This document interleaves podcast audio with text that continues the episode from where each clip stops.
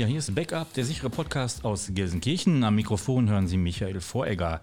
Gemeinsam mit äh, Professor Norbert Pohlmann von der Westfälischen Hochschule in Gelsenkirchen werden wir ab heute jeden Monat einen Podcast zum Thema digitale Kommunikation, digitale Sicherheit veröffentlichen. Das heißt, wir sind nicht alleine, wir haben auch äh, immer Gäste. Unser Gast ist heute Markus Hertlein von dem Unternehmen Xangsys. Wenn man genau ist, müsste man eigentlich sagen, dass wir Gäste sind, weil wir finden uns hier heute in dem Räumen dieses Start-ups und Start-up-Unternehmens an der Bochumer Straße in Gelsenkirchen-Ückendorf. Ja, warum dieser Podcast? Der Podcast ist deswegen, denke ich, eine gute Idee, weil Corona sehr deutlich gezeigt hat, dass in Deutschland gerade im, beim Thema Digitalisierung es noch sehr große Lücken und Defizite gibt. Und das gilt nicht nur bei den Schulen, sondern das ist auch äh, in anderen Bereichen der Fall und in vielen anderen europäischen Ländern ist man da also auch entscheidend weiter. Ja, wir wollen also jeden Monat halt über dieses ähm, Thema Digitalisierung sprechen und um das auch vernünftig zu machen, werden wir uns da auch Experten zuholen. Heute geht es um die Themen Datensicherheit, auch in Zeiten von Corona, in Zeiten von Homeoffice und um das Thema digitale Bürgerrechte. Außerdem stellen wir das Institut für Internetsicherheit der Westfälischen Hochschule vor, aber zunächst geht es einmal um das Start-up-Unternehmen Xangsys. Ja, vielleicht erstmal zu dem Namen, Markus Hertland. Ich hatte letztens einen Termin bei der Wirtschaftsförderung, da saßen fünf Leute am Tisch. Die haben alle den Namen ganz anders ausgesprochen und keiner wusste eigentlich ganz genau, was sich denn da so hinter verbirgt. Ja, vielleicht können Sie das mal kurz erklären und vielleicht auch, wie man auf den Namen kam. Klar, sehr gerne. Ähm, vielen Dank auf jeden Fall schon mal für die Einleitung. Ähm, genau, Xainsys, relativ einfach eigentlich auszusprechen. Ähm, ne, also von Sign this, als kleines Wortspiel, unterschreibt dies aus dem Englischen, haben einen X vorne angestellt, weil wir eine Authentifizierung, eine Signaturlösung sind, also unterschreibt dies nochmal, ins Gedanken zu holen, und wir unterschreiben halt alles. Ähm, ja, der Name kann mal falsch ausgesprochen werden, das kann schon mal passieren, Allerdings äh, ist es auch so ein bisschen unser Markenzeichen geworden. Also auf Messen, auf Veranstaltungen, ähm, egal ob in Gelsenkirchen oder international, bleibt man da gerne mal vor dem Schild stehen und spekuliert vielleicht sogar mal, wie wird der Name ausgesprochen. Genau, wenn man einmal weiß, dass es Xynis ist, macht man es in der Regel auch nicht mehr falsch. Ähm, also so viel zum Namen zumindest. Was sich dahinter verbirgt als Unternehmung, ähm, genau, wir bieten Authentifizierungslösungen an, wir bieten Signaturlösungen an, um gerade die Thematiken, die Sie auch gerade angesprochen haben, Homeoffice, Zugriff von Mitarbeitern auf Unternehmensnetzwerke, auf Infrastruktur abzusichern und überhaupt digitale Geschäftsprozesse zu ermöglichen. Hm, jetzt ist das Start-up Start in Gelsenkirchen. Es gab zwar irgendwie vor ein paar Tagen, glaube ich, noch die Meldung, dass das Ruhrgebiet bei Start-up-Unternehmen äh, aufgeholt hätte. Aber man fragt sich ja vielleicht doch, äh, wie kommt das denn, dass Sie das ausgerechnet in Gelsenkirchen und ausgerechnet in Ückendorf gründen oder gegründet haben? Genau, also gegründet haben wir nicht in Ückendorf, allerdings in Gelsenkirchen. Wir haben bei Professor Norbert Pohlmann an der Westfälischen Hochschule im Institut für Internetsicherheit ausgegründet. Also wir sind ein Spin-off aus dem Institut für Internetsicherheit, ähm, haben aber Gelsenkirchen beibehalten als Standort, nachdem wir ja zweieinhalb Jahre an der Westfälischen Hochschule waren weil einfach die Entwicklung hier gerade in Ickendorf rasant ist. Also wir befinden uns direkt in der Nähe, fußläufig zum Wissenschaftspark, ähm, wo ja auch die Kollegen beispielsweise von Aware 7 sitzen oder von TrustCert sitzen, ähm, als Startups ebenfalls aus dem Institut für Internetsicherheit ausgegründet. Aber hier können wir auch noch Stadtentwicklung mit begleiten. Also wir sehen ja gerade, was hier auf der Bochumer Straße passiert. Sie haben es ja gesagt, Sie haben unseren Hausflur angesprochen. Äh, wir finden den Hausflur grandios, äh, genau, einige finden ihn schief. Aber man sieht tatsächlich, hier werden alte Gebäude aufgebaut, erfrischt und so ein bisschen den Spirit, den Berlin früher hatte, den spürt man hier aktuell in Gelsenkirchen-Ückendorf. Hm. Jetzt haben Sie schon ähm, darüber gesprochen, was Sie machen. Start-up-Unternehmen hat ja auch mal was mit Finanzen zu tun. Das heißt, man hat wahrscheinlich ein bisschen Geld, das man bekommt von Investoren und dann muss man irgendwann Geld verdienen. Verdienen Sie denn schon Geld? Ja, das ist eine spannende Frage. also genau, wir sind, ähm, genau, wir sind eigenfinanziert gewesen eine ganze Zeit lang. Also wir haben gebootstrapped. Ähm, ja, rund zweieinhalb Jahre lang Einnahmen gehabt, ein kleines Team gehabt, ähm, haben dann aber auch Wachstumskapital aufgenommen in Form von Private Equity, also haben Fremdkapital an Bord und machen momentan noch Umsätze. Ähm, ganz konkret sind wir beispielsweise in den Verhandlungen mit dem Land NRW, ähm, wo wir die Authentifizierung ab nächsten Jahr für 18 Millionen Bürger in NRW bereitstellen werden. Ja, Professor Pullmann, Sie haben ja gerade, oder Herr Hertlein hat gerade gesagt, dass das eine Ausgründung war der Universität, der Hochschule in Gelsenkirchen. Äh, wie kann man denn ein Start-up-Unternehmen bewerten oder wie kann man so eine Initiative bewerten, dass sie auch erfolgreich ist, wenn an der Hochschule bestimmte Themen halt auch bearbeitet werden? Wir sind ja als Institut für Internetsicherheit, machen sehr viel spannende Forschung mit guten wissenschaftlichen Mitarbeitern, die bei uns studiert haben. Und ähm, genau, und unsere Aufgabe als Hochschule ist ja halt auch einen Technologietransfer zu organisieren. Und den könnte man organisieren, dass die Mitarbeiter und die Technologie zu Unternehmen wandern, die halt schon etabliert sind, was oft schwierig ist. Also wir forschen ja auch mit vielen Unternehmen, aber da haben wir in der Vergangenheit, waren wir da nicht so glücklich oder nicht so erfolgreich und eine Möglichkeit ist natürlich, so einen Technologietransfer mit Start-up zu organisieren. Also wir haben dann wissenschaftliche Mitarbeiter. Herr Hertlein, der war, glaube ich, vier Jahre lang wissenschaftlicher Mitarbeiter und hat dort halt äh, ganz intensiv über die Möglichkeiten, eine Multifaktor-Authentikation durchzuführen, geforscht und äh, hat dann ein Startup gegründet. Und das Erstaunliche ist ja einfach, genau, er ist mit der Technologie mit der Idee dann halt und mit der Energie, die die jungen Leute haben, also die arbeiten dann halt nicht acht Stunden, sondern zwölf Stunden, äh, kommt dann so ein Speed auf die Straße. Also man kann die Technologien richtig, richtig schnell erfolgreich äh, an den Markt bringen oder den als Produkt zur Verfügung stellen. Und deswegen ist es halt ein Erfolgsrezept. Es ist eine Art, den Technologietransfer sehr schnell und erfolgreich umzusetzen. Und genau, und dadurch, dass sie halt vier Jahre lang am Institut trainieren konnten und sich da einarbeiten konnten, haben sie direkt eine Technologie, die dann auch einen Wert hat und der ist dann auch bemessbar und äh, da sieht man ja auch, dass dann Investoren bereit sind, in so ein Startup zu investieren, weil sie glauben, dass das Produkt am Ende dann auch wirklich erfolgreich wird. Hm. Wir sind hier in Räumen auf zwei Etagen. Es sind hier auch mehrere Mitarbeiter, die heute jetzt nicht da sind, weil viele auch im Homeoffice sind. Wie viele Mitarbeiter gibt es denn im Moment und kommen die alle hier aus der Region, aus Gelsenkirchen? Genau. Zum aktuellen Zeitpunkt sind wir rund 30 Mitarbeiter. Ähm, bisschen fluktuierend, mal ein bisschen mehr, ein bisschen weniger. Und die kommen nicht nur alle aus Gelsenkirchen. Also natürlich, der Großteil kommt aus dem Ruhrgebiet, sage ich mal, also Einzugskreis hier direkt in der Umgebung. Ähm, aber wir haben auch Mitarbeiter aus Grevenbroich, wir haben sogar Mitarbeiter aus Hamburg oder Heidelberg ähm, die quasi bei uns mitarbeiten, oder ebenfalls aus Aachen, wo Professor Pohlmann auch herkommt, also auch einer unserer Mitarbeiter kommt ebenfalls aus Aachen. Ähm, also von daher, der Einzugsbereich ist größer. Klar, wir sind mit den ersten Mitarbeitern aus Gelsenkirchen gestartet, ähm, aber haben, uns geschafft, haben es geschafft, nachdem wir ja, den, den ersten Namen gemacht haben, halt auch attraktiv über die Region hinaus zu werden. Hm, jetzt haben wir gerade gehört, dass das an der Hochschule auch entwickelt wurde und dass man also mit einem Produkt oder mit einer Idee schon dann auch starten konnte. Was braucht denn ein Start-up, um erfolgreich zu sein. Das muss ja mehr als eine Idee dann auch greifen.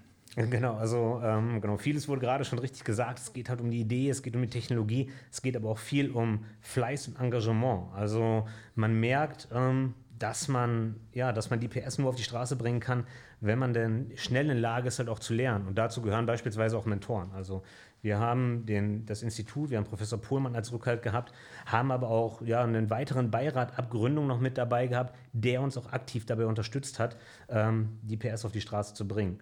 Genau, weil wie man sich vorstellen kann, wir sind sehr, sehr, sehr, sehr gut in unserem Fach. Genau, aber auch wir können nicht alles von Anhieb an. Aber das gehört auch mit dazu, zu sagen, okay, acht Stunden mache ich quasi meine Expertise und den anderen vier bis acht Stunden am Tag äh, lerne ich Neues und äh, schaffe mir, eigne mir Wissen an, äh, um das Startup dann erfolgreich zu machen. Wenn Sie jetzt mal ein paar Worten beschreiben, was so Ihre, Ihr Hauptprodukt ist, wie das funktioniert, Authentifizierung, warum das überhaupt notwendig ist in diesen Zeiten oder vielleicht auch grundsätzlich, um die Digitalisierung weiterzuentwickeln. Was, wie, wie läuft das konkret? Also genau, momentan, wir haben ja, wenn wir uns Authentikation, Logins angucken, Anmeldung an Webseiten, jeder kennt das Passwortproblem. Also egal, ob wir jetzt im Unternehmen-Kontext sind, ob wir im privaten Kontext sind, wir nutzen Passwörter für die Anmeldung und im Unternehmen oder eben auch beispielsweise im Online-Banking kennen wir es vielleicht mit der Zwei-Faktor-Authentifizierung. Da kriegt man eine SMS oder ähnliches geschickt. Viele dieser Sachen sind aber ja, vom Sicherheitsstandard nicht mehr ausreichend für unsere, für unsere heutige Welt. Also wenn wir uns das mal angucken, mal so in Zahlen gesprochen, ähm, aktuell sind rund 10,3 Milliarden Online-Daten, also Benutzername, Passwörter, zugehörige E-Mail-Adressen frei im Internet verfügbar. Und da haben wir gesagt, okay, genau da setzen wir an und bieten eine Authentifikationslösung, die ja, die unserem heutigen Standard genügt. Also so einfach, wie es nur geht. Und dazu benutzen wir das persönliche Smartphone. Ganz konkret heißt es, ich kann mich mit meinem Smartphone an Webseiten anmelden. Also das geschieht beispielsweise, indem ich einen QR-Code auf einer Webseite sehe, scanne einfach mit meinem Smartphone den QR-Code, authentifiziere mich beispielsweise mit dem Fingerprint am Telefon und bin auf der Webseite angemeldet. Ähm, das gleiche funktioniert aber auch auf dem Telefon. Also ich komme auf eine Webseite, sehe dann natürlich keinen QR-Code, sondern sehe dann ganz charmant Login mit Sign-In klicke einfach auf den Button, die App öffnet sich, mache dort halt mein Fingerprint oder meine Face-ID und bin dann angemeldet, auch auf dem mobilen Telefon. Und was macht das System besonders sicher und für wen ist das interessant? Genau, grundsätzlich ist es erstmal für jeden interessant. Ähm, sicher wird es dadurch, dass wir halt ja, IT-Sicherheitstechnologie verwenden, die standardmäßig eigentlich im Online-Banking oder in, bei Großkonzernen verwendet wird. Also ganz klar zu sprechen, digitale Zertifikate, starke Verschlüsselung, Mm, digitale Unterschriften, all das sind Technologien, die wir einsetzen, um eine Authentifizierung sicher zu machen, ähm, wodurch es halt dann auch ja nicht mehr geklaut werden kann oder die Authentifizierung gebrochen werden kann. Einsetzbar für jeden, sage ich, weil wir unter anderem ja im Thema E-Government mit der Stadt Gelsenkirchen, mit NRW, mit Aachen oder weiteren Kommunen ähm, tätig sind. Das heißt, da kommt jeder Bürger schon mit der Authentifizierung in, in Kontakt.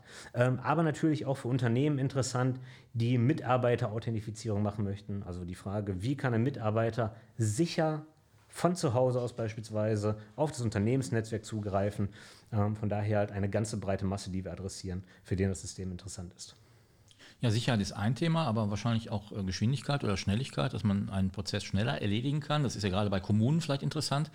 Das heißt aber, dann muss die Verwaltung auch mitmachen. Das heißt also, wenn ich mich da jetzt authentifiziere, bestimmte Dinge erledigen möchte und auf der anderen Seite die Verwaltung nicht ähm, schnell genug arbeitet, also in Gelsenkirchen weiß man das ja im Moment, dass bei bestimmten Anmeldungen, Straßenverkehrsamt, beim Ausländeramt oder auch beim Anwohnermeldeamt beziehungsweise bei Passfragen, dass man sehr lange dauert, bis da auch dann letztendlich ein Termin gemacht werden kann, den man ja noch braucht. Würde das sowas ähm, beschleunigen, aufheben? Vollkommen richtig. Also ähm, das heißt, wir müssen nicht mehr ins Bürgeramt gehen, um unsere Bürgerservices in Anspruch zu nehmen, sondern können es ganz einfach von zu Hause auf der Couch, quasi auch ohne Öffnungszeiten rund um die Uhr äh, machen. Also unser Auto anmelden, digital unseren, ja, irgendwann mal Reisepass darüber beantragen, Bewohnerparkausweis ziehen, alles, was man halt so in einem kommunalen Umfeld eben macht. Wann wird das in Gelsenkirchen soweit sein? Genau, da sind wir gerade im, im Rollout. Also wir haben es getestet. Ähm, wir sind ja nicht allein damit in der Abhängigkeit. Also da gibt es halt verschiedene Gründe, wieso Digitalisierung schneller oder langsamer vorangeht. Ähm, das ist ein bisschen kommunal gesteuert, ein bisschen landesgesteuert, ein bisschen regierungsgesteuert, bundesregierungsgesteuert. Ähm, ja, da gibt es viele Faktoren, die dazu führen, dass es halt an einigen Punkten schneller geht und an anderen Punkten auch mal langsamer geht. Gut, also eine genaue Antwort bekommt man jetzt noch nicht, kann ich verstehen. Ja, es gibt ja das Land der Start-ups, das sind die USA. Professor Bullmann, Sie waren ja auch eine Zeit lang in den USA. Gibt es denn da Unterschiede, wie Start-ups, sage ich mal, äh, an den Markt gehen können, wie unterstützt werden? Und kann man vielleicht dann von den USA auch in Deutschland was lernen? Genau, ich habe ja selber, genau, als ich hier nach Gelsenkirchen kam, eigentlich so erlebt, also aus, genau, weil ich ja selber vorher 15 Jahre Unternehmer war, wollte ich mich nicht direkt mit Startup auseinandersetzen, habe aber auch gemerkt, dass in Deutschland, wenn man Professor ist, und äh, Startups motiviert, sie zu gründen oder sich darum kümmert, ähm, dass das eigentlich nicht so richtig gewollt ist. Ich habe dann in Stanford ja an der Elite-Uni über Informatik lernen müssen, dass halt die Professoren, die halt sehr erfolgreich sind, die Milliardäre sind, weil sie große Unternehmen gegründet haben, wie zum Beispiel VMware, dass das eigentlich auch die beliebtesten Professoren bei den Studenten waren, weil die halt einfach äh, sagen wir mal, gut sind, weil die sich um die Studierenden kümmern und weil sie sich halt um Startups kümmern und solche Dinge.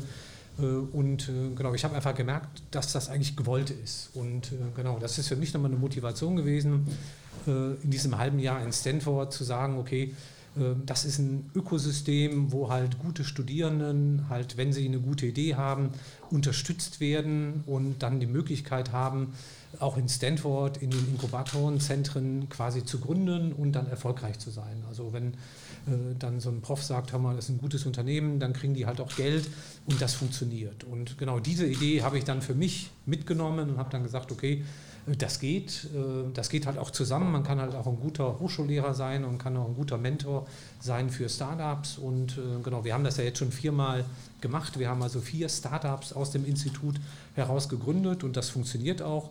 Eine wichtige Voraussetzung sind natürlich immer die Leute. Man braucht Leute, die bereit sind, die Energie in so einem Startup zu setzen, wie zum Beispiel der Herr Erdlein. Da ist ein großes Engagement notwendig und eine große Bereitschaft auch zu lernen. Also man macht viele Fehler, man muss halt äh, mal umfallen können und wieder aufstehen und sagen, okay, da muss ich halt nochmal einen Spurt zwischendurch machen. Und äh, genau, und diese Leute haben wir jetzt viermal gefunden und äh, die zeigen ja auch, dass das funktioniert.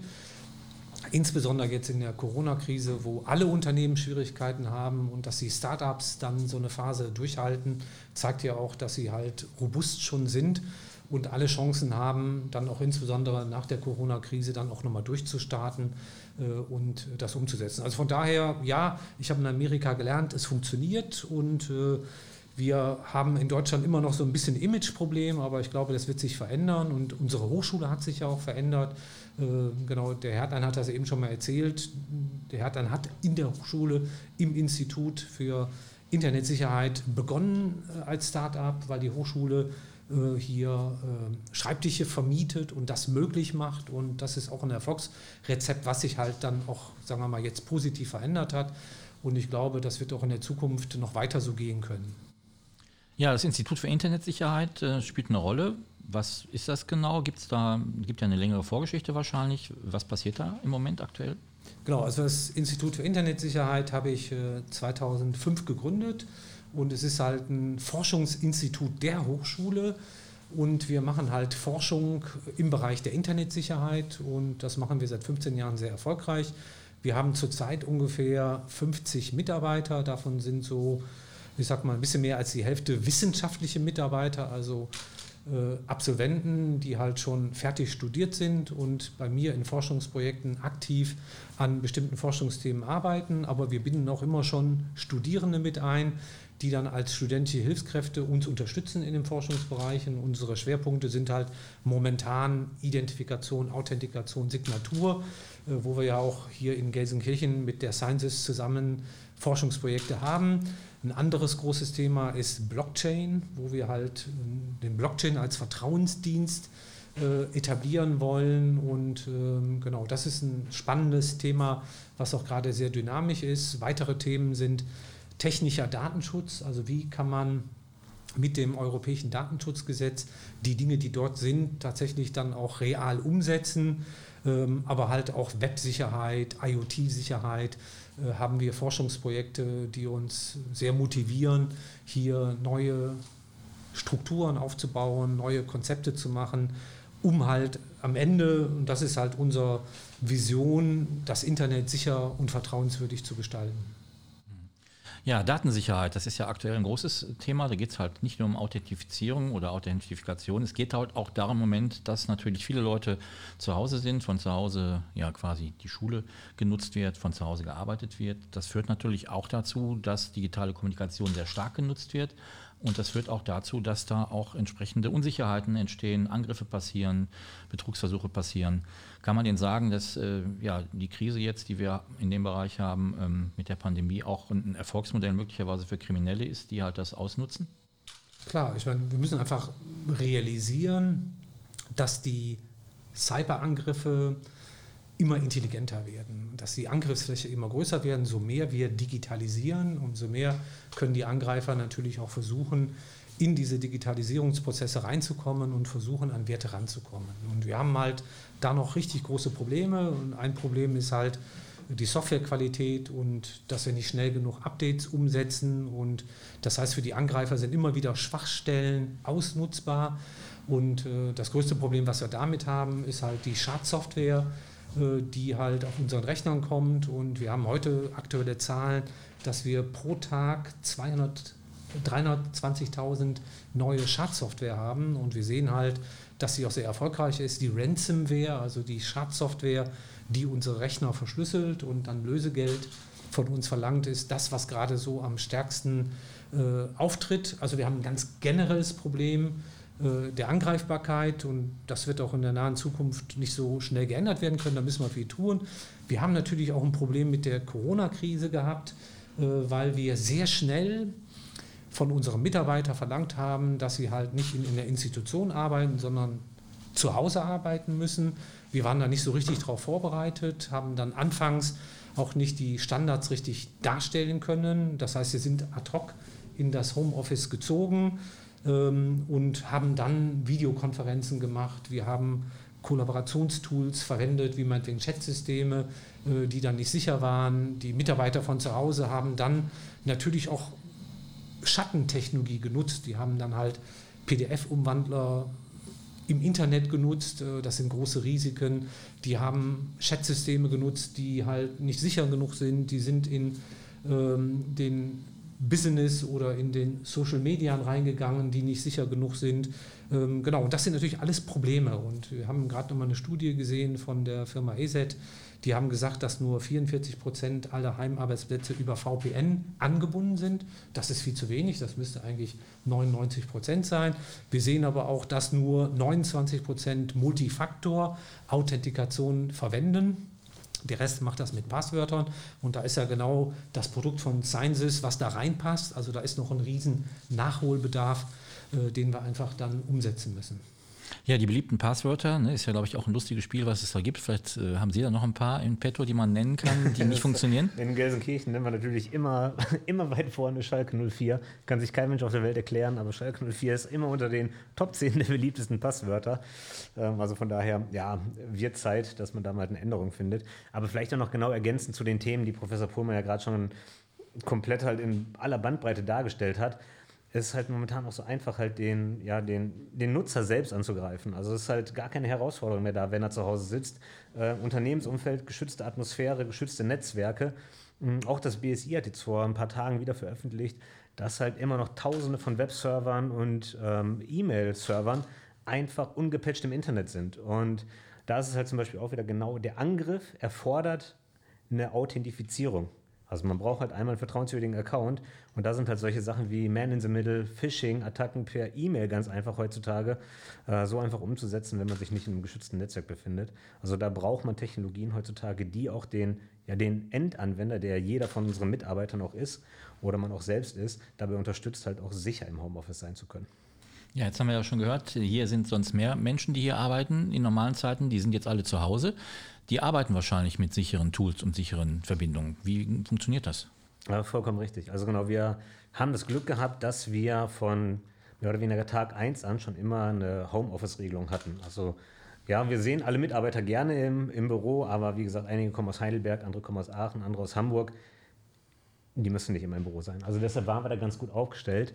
Ähm, und wie es bei uns ist, wir haben genau die Kombination. Also wir haben, äh, wir haben Office-Anwendungen, die aus der Cloud kommen.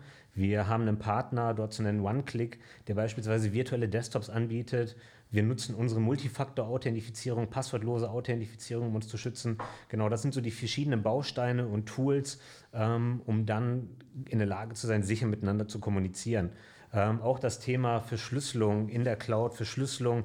Wir nutzen Infrastruktur von Anbietern, die halt eine starke Verschlüsselung direkt mit anbieten. Also das sind halt so wertvolle, sehr wertvolle Tools und Equipments, die wir halt haben. Ähm, Gerade auch die Chat-Verbindung, auch ganz wichtig, äh, zu sagen, wenn es um Videochats geht und ähnliches, vertrauenswürdige Software nehmen, ähm, die halt auch direkt halt die Verschlüsselung mitliefert anstatt zu gucken, dass man ja vielleicht nur extrem kostengünstig, wobei es gibt natürlich auch Open Source Tools inzwischen, die auch inzwischen sehr gut sind, aber ähm, nicht gucken, dass man nur die Kosten spart, sondern vielleicht auch mal ein bisschen mehr den Fokus auf die Sicherheit legt. Ja, Professor Brummann, wie schaffen es die Angreifer denn überhaupt, äh, sag ich mal, einzudringen und auch an Daten zu kommen? Und äh, ja, ist das ein lohnenswertes Geschäft und warum fallen da scheinbar so viele Menschen dann drauf rein? Genau, also man muss ja einfach nochmal auch für uns alle realisieren, wir sitzen ja alle zu Hause, genau, dieser Heimarbeitsplatz hat ja eine Menge an Vorteile. Also wir haben keine Anreise mehr, wir sind höher in der Flexibilität, wie wir unseren Arbeitsalltag gestalten. Auf der anderen Seite ist natürlich auch eine höhere Disziplin notwendig, also Arbeitszeit, Pausen, äh, oder wir sind stärker abgelenkt, weil wir halt ähm, genau nicht alleine sind. Wir haben Familienmitglieder, Mitbewohner und also wir haben einfach eine ganz andere Ablenkung da. Und ähm, genau. Und was wir einfach auch nochmal sehen müssen, dass wir natürlich auch zu Hause dann möglicherweise auch vertrauenswürdige Informationen liegen haben und äh, dass wir vielleicht Dinge tun, unbeabsichtigt, die natürlich auch, sagen wir mal, zu Lecks führen können. Also ich telefoniere auf dem Balkon, auf der Terrasse laut und der Nachbar kann mithören oder ich sitze im Garten äh, und der Nachbar kann dann halt über den Zaun auf mein Notebook schauen. Das sind ja neue Risiken, die wir haben. Und das große Problem ist natürlich, dass wir die Infrastruktur des Heimarbeitsplatzes letztendlich verwenden. Also genau, das ist ja, wenn ich nicht verschlüssel, dann müssen wir immer wieder sehen, also wenn ich jetzt in der Wohnung sitze, dann kann jemand, der in den Hausanschlusshaus reinkommt, kann natürlich dort abgreifen. Oder wenn allein schon ich unter jemanden wohne äh, und das Kabel durch meine Wohnung geht, dann könnte ich da abgreifen und könnte dann halt mitlesen, was da passiert. Also von daher ist die Verschlüsselung einfach enorm wichtig, aber wir haben ja gerade festgestellt, nur 44 Prozent verschlüsseln. Also der Rest ist abgreifbar, also die Angriffsfläche ist anders. Wir haben ein äh, äh, Router, der zu Hause ist, der dann von dem Mitarbeiter bedient wird und nicht professionell von der Supportabteilung und ist der richtig eingestellt? Hat der Mitarbeiter zu Hause genug Bandbreite? Äh, genau, oder was macht er sonst noch in seinem Smart Home? Äh, wie hat er die Verfügbarkeit geregelt? Das sind alles Heimarbeitsstrukturen äh, oder sagen wir mal Freizeitstrukturen, die dann jetzt professionell genutzt werden können. Äh, und da muss man halt schauen, dass diese Dinge halt vernünftig funktionieren. Also die sorgen auch dafür, dass die Angriffsfläche größer wird. Und auf der anderen Seite ist natürlich der Mitarbeiter, der zu Hause ist, auch nicht so richtig eingebunden. Ja, also der fällt vielleicht eher auf einen Phishing-Angriff ein, weil er halt vielleicht in Corona irgendwas kriegt. Hör mal, du bist nicht im Unternehmen, aber mach mal schnell. Also, ähm, also das muss etabliert werden, die Mitarbeiter müssen dafür geschult werden, äh, dass wir halt die Strukturen richtig aufbauen, den Umbau machen oder vielleicht sogar auch sagen, hör mal, du brauchst einen Container, wo du dann deine IT einschließt und äh, wo du dann vertrauliche Informationen abschließen kannst, damit dann abends, wenn du eine Feier hast, äh, dann andere nicht darauf zugreifen können. Also das ist quasi ein Prozess, den wir halt umsetzen können und so wichtige Dinge, die wir im Unternehmen geregelt haben, wie zum Beispiel Backups, die müssen halt auch dann von zu Hause aus möglich werden. Oder ich muss halt auch einen Support haben. Also wenn mir einer mein Notebook klaut, wie berichte ich dann? Also äh, wenn mir einer Notebook im Unternehmen klaut, dann gehe ich direkt in die Abteilung und sage, mir ist mir geklaut worden. Also das muss ich jetzt aus der Ferne alles organisieren. Also ich habe viele Strukturen, die sich verändert haben, die sich etablieren müssen, die eingeführt werden müssen, damit halt die Angriffsfläche wieder ähnlich wie halt, wenn ich im Unternehmen arbeite, geschlossen werden, damit halt dann auch nicht mehr passieren kann. Aber genau, da gibt es, das sind ja auch genau die Themen, also wo man dabei unterstützen kann, ist ja die alles um oder eine lange zerrissene Cloud-Infrastruktur beispielsweise, die unterstützt ja dann schon, natürlich hat Professor Pohlmann viele physische Angriffe tatsächlich gesagt oder genannt, äh, die, die komplett neu sind, also eine ganz neue Welt darstellen im, im, im Weltangriffe. Aber eine Cloud-Infrastruktur, die ja so lange verschrien war, auch bei Unternehmen, kann natürlich jetzt schon Hilfe dabei schaffen und Abhilfe schaffen, um gegen eine Vielzahl der Angriffe zu schützen. Ja. ja, da stehen wir scheinbar noch ziemlich am Anfang. Ne? Es ist ja auch so, dass in vielen Familien, wenn das eine vierköpfige Familie ist, dass dann wenige digitale Geräte genutzt werden, die vielleicht auch dann für die Schule ein und dasselbe Gerät und für die Arbeit genutzt wird. Das kann ja auch dann nicht sinnvoll sein. Nein, also das ist, ähm, genau, das müssen die Unternehmen sich halt überlegen. Es gibt halt Unternehmen, die sagen, man kann den privaten Rechner nutzen, um halt beruflich zu arbeiten. Andere sagen, wir stellen dir ein Gerät zur Verfügung, aber es darf dann nicht privat genutzt werden. Ähm, genau, da müssen die Mitarbeiter halt äh, auch drauf, genau, da müssen Anweisungen passieren, dass das auch genauso passiert und die Mitarbeiter müssen auch dafür haftbar gemacht werden können oder die Verantwortung tragen, dass das auch wirklich so passiert. Und die Familien müssen natürlich dafür sorgen, dass jetzt beim Homeschooling die Kinder natürlich auch dann IT-Systeme haben, die sie dann dafür nutzen können. Aber das sind ja dann auch Geräte, die nicht so aufwendig und so teuer sein müssen. Da gibt es ja auch passende Angebote. Ähm, aber genau, das muss schon ein starker Trend sein und wenn das nicht vernünftig organisiert ist, kann natürlich für das Unternehmen großer Schaden entstehen, weil am Ende muss man sagen, der Mitarbeiter arbeitet zu Hause und schafft Werte für das Unternehmen und die müssen natürlich für das Unternehmen auch immer wieder im Zugriff sein und die dürfen nicht verloren gehen. Ja, es gibt ja auch noch ein anderes Thema, das da so ein bisschen mit reinspielt. Das äh, hatten wir auch im Vorfeld schon mal besprochen. Ähm, den Staatstrojaner oder Bundestrojaner, der ja von staatlicher Seite auch dazu gedacht ist, ja, Verschlüsselung äh, zu umgehen und unsichere Strukturen auszunutzen. Das kann ja auch nicht im Sinne von sicheren äh, ja, Strukturen, von sicherer digitaler Kommunikation sein. Ja. Gut, der Staatstrojaner ist jetzt nochmal ein ganz anderes Thema. Vielleicht kann ich ja nochmal da motivieren, warum sprechen wir überhaupt über einen Staatstrojaner? Ähm, genau, es geht ja eigentlich um Strafverfolgung. Also der Staat hat ein berechtigtes Interesse, Strafverfolgung nachzuvollziehen und äh, in der Vergangenheit gab es halt dann in der klassischen TKÜ, äh, ähm, also die Überwachungsmöglichkeiten, gab es die Idee, dass ich halt äh, von den Internetprovidern oder von den Zugangsprovidern letztendlich eine Schnittstelle kriege und äh, als Strafverfolgungsbehörde und dann mithören konnte, was ausgetauscht wurde oder nicht. Ähm, jetzt werden aber alle meinetwegen Chat-Systeme verschlüsselt und äh, genau, wenn dann der Provider sagen wir mal, dann zum Polizei ausleitet, dann sieht die auch nur verschlüsselte Dinge. Also das Bedürfnis der Strafverfolgung ist jetzt auf den eigentlichen Rechner zu kommen, zum Beispiel auf den Smartphone zu kommen. Und dazu haben die halt die Idee, so einen Bundestrojaner oder Staatstrojaner zu implementieren, äh, der dann halt auf meinem Handy ist und der dann halt bevor verschlüsselt wird oder nachdem wieder entschlüsselt worden ist, darauf zugreift, um an die Klartextdaten zu kommen. Also das ist erstmal die grundsätzliche Idee. Das Problem ist nur, dass wenn ich einen Staatstrojaner oder Bundestrojaner auf, meinetwegen auf ihr Smartphone haben möchte, dann muss ich Schwachstellen ausnutzen.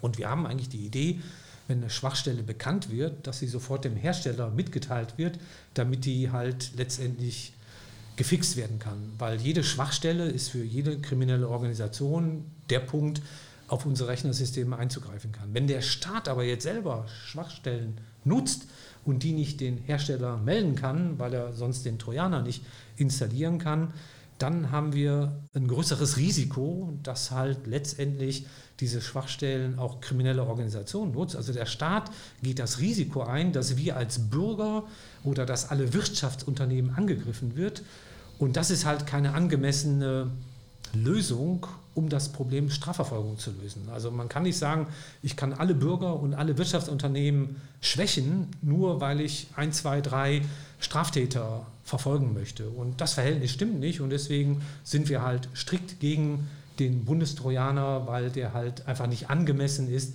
das Problem zu lösen. Ja, Sie haben da mit der Organisation Teletrust, wo Sie auch aktiv sind, eine Verfassungsbeschwerde auf den Weg gebracht, die vor das Bundesverfassungsgericht äh, gegangen ist. Gibt es denn da einen aktuellen Stand, wie das aussieht? Ja, genau. Also der Bundesverband IT-Sicherheit Teletrust, deren Vorstandsvorsitzender ich bin, der hat eine Verfassungsbeschwerde eingereicht und ich habe die persönlich auch nochmal als Person mit unterstützt, weil das immer taktisch ganz gut ist. Äh, und die haben wir schon vor vielen Jahren eingereicht und die ist einfach noch, ähm, sagen wir mal, nicht beantwortet. Ähm, also ich glaube, es gibt ja halt auch wieder gerade Diskussionen, also gerade wird ja wieder darüber diskutiert, ob man insgesamt Verschlüsselung ähm, letztendlich in Europa äh, aufbrechen können soll. Also das heißt, ob die Hersteller von Verschlüsselung einen Ersatzschlüssel äh, dem Staat übergeben können müssen. Äh, das wird ja gerade wieder diskutiert und deswegen genau ist das noch nicht beantwortet. Also es gibt keine Antwort, aber es ist eine dringende Frage, die wieder diskutiert wird und ähm, genau. Aber am Ende des Tages glaube ich ähm, wird so ein Bundestrojaner nicht genutzt werden können, weil wir einfach das Risiko sehr eingehen, die Akzeptanz unserer Bürger und unserer Wirtschaft äh, aufs Spiel zu setzen, weil wenn wir immer mehr digitalisieren wollen, können wir nur alle gemeinsam dafür sorgen, dass das sicher und vertrauenswürdig funktioniert. Und der Bundestrojaner ist genau das Gegenteil. Und deswegen passt das Ziel, Digitalisierung voranzutreiben, mit dem Bundestrojaner einfach nicht zusammen. Mhm. Jetzt äh, hat es äh, auch Unternehmen gegeben, also F-Secure habe ich gelesen, hat angekündigt, dass es Gegenmaßnahmen entwickeln wird, die dann auch dem Bürger zur Verfügung gestellt werden. Ist das denn, wenn der Bundestrojaner so kommt, eine legale Gegenmaßnahme oder macht man sich in dem Falle vielleicht dann auch schon strafbar, wenn man solche Sachen einsetzt? Ja gut, ich meine, sagen wir mal, genau, also F-Secure ist ein Antivirus-Hersteller, der die Aufgabe hat, wenn eine Schadsoftware auf meinem Rechner ist, das zu erkennen und den zu entfernen, damit kein Schaden auftreten kann. Der Bundestrojaner ist eine Schadsoftware, die vielleicht eine andere äh, Zielsetzung hat, aber genau, F-Secure wird den erkennen, wenn sie gut sind Und äh, das dann dem Bürger zu nennen, äh, ist im Sinne des Auftrages, wenn ich eine Anti-Malware-Software kaufe, das, wofür ich Geld ausgebe. Also von daher ist das völlig nachvollziehbar, äh, dass Sie das so darstellen. Mhm. Jetzt gibt es ja auch noch andere äh, ja, Projekte von politischer Seite. Es gab mal die Idee, auch eine Klarnamenpflicht einzuführen. Das liegt, glaube ich, gerade beim Innenministerium des Bundes, Innenministerium des Bundes im Moment. Es gibt halt immer wieder die Diskussion um Vorratsdatenspeicherung ähm, und jetzt halt auch Staatstrojaner oder veränderte Polizeigesetzgebung. Kann man denn sagen, dass auch in der Corona-Zeit möglicherweise digitale Bürgerrechte da stärker eingeschränkt werden oder droht sowas? Genau, das Risiko jetzt in der Corona-Krise, dass wir Einschränkungen haben, das merken wir einfach selber. Wir dürfen nicht in Kneipen gehen und äh, wir haben Einschränkungen, dass wir halt Masken tragen müssen.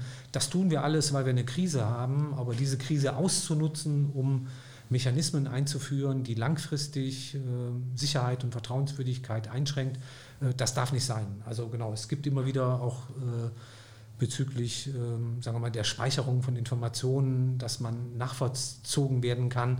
Das gibt es immer wieder, aber ich glaube, äh, das müssen wir aushalten. Wir brauchen einfach wirklich eine klare Sicherheit, dass die Digitalisierung äh, für uns akzeptiert werden kann. Und das kann nur sein, wenn die Digitalisierung so sicher und vertrauenswürdig wie nur möglich ist. Und alles, was dagegen spricht, ist halt gegen dieses Ziel, die Digitalisierung erfolgreich umzusetzen. Und die Digitalisierung brauchen wir, um wettbewerbsfähig zu sein, um halt einfach souverän unsere Wirtschaft gestalten zu können. Also von daher glaube ich, wir müssen einfach aufpassen und müssen dem Staat immer wieder sagen, als Bürger, was geht und was nicht geht. Äh, und äh, die Nachverfolgung ähm, auf den Ebenen Staatstrojaner oder halt auch Speicherung von Verbindungsdaten langfristig, das kann nicht der richtige Weg sein. Ja, finde ich, ist ein schönes Schlusswort. Wir haben jetzt auch relativ viel aufgenommen und ich würde sagen, wir verabschieden uns hier an dieser Stelle und ja, hören uns dann wahrscheinlich in einem Monat wieder zu ein paar anderen Themen aus dem Bereich Internetsicherheit, digitale Kommunikation. Ja, vielen Dank. Gerne. Ja, Dankeschön.